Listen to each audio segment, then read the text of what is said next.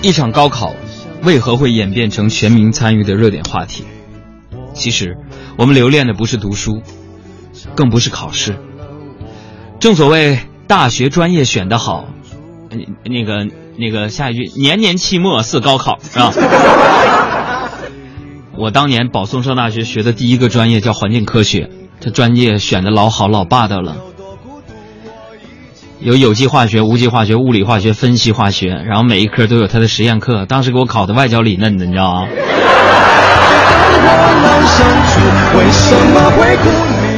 当时我我念了一个学期，实在不行了，跟学校提出转专业，转到园林设计专业去了。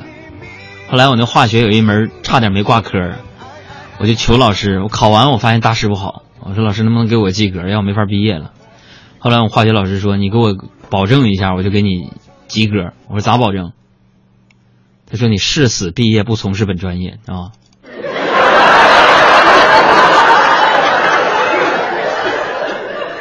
哎呀，其实我们留恋的不是读书，更不是考试，是吧？我们真正舍不得的是分别呀，因为有时候一句再见，可能就真的很难再见。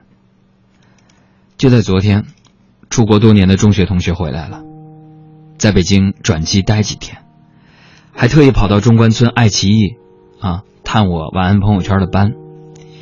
一见面我就夸了他一句，我说：“天哪，你可真是女大十八变啊！”我这个女同学害羞着，捂着脸说：“哎呦，海洋，你还是那么会说话呀。”然后当时不知道怎么想的，我又脑残的补了一句：“你是不是你小时候多漂亮？”你啊。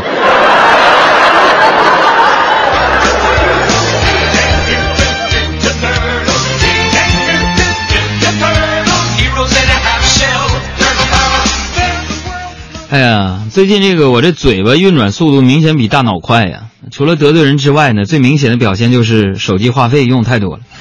今天查话费，我吓了一跳，是吧？完了，我就换了个套餐，我就去营业厅前台，我说：“我说那什么，我媳妇儿啊，一个月只给我一百块钱交话费，老妹儿啊，请问有没有便宜的套餐给我换换？”完了，营业员看了我一下，淡定的说：“一个月一百块钱换，先生是？”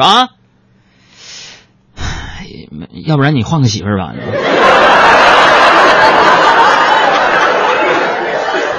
我跟你说，这给我这家这句话给我说的，朋友们，说说到我心里去了。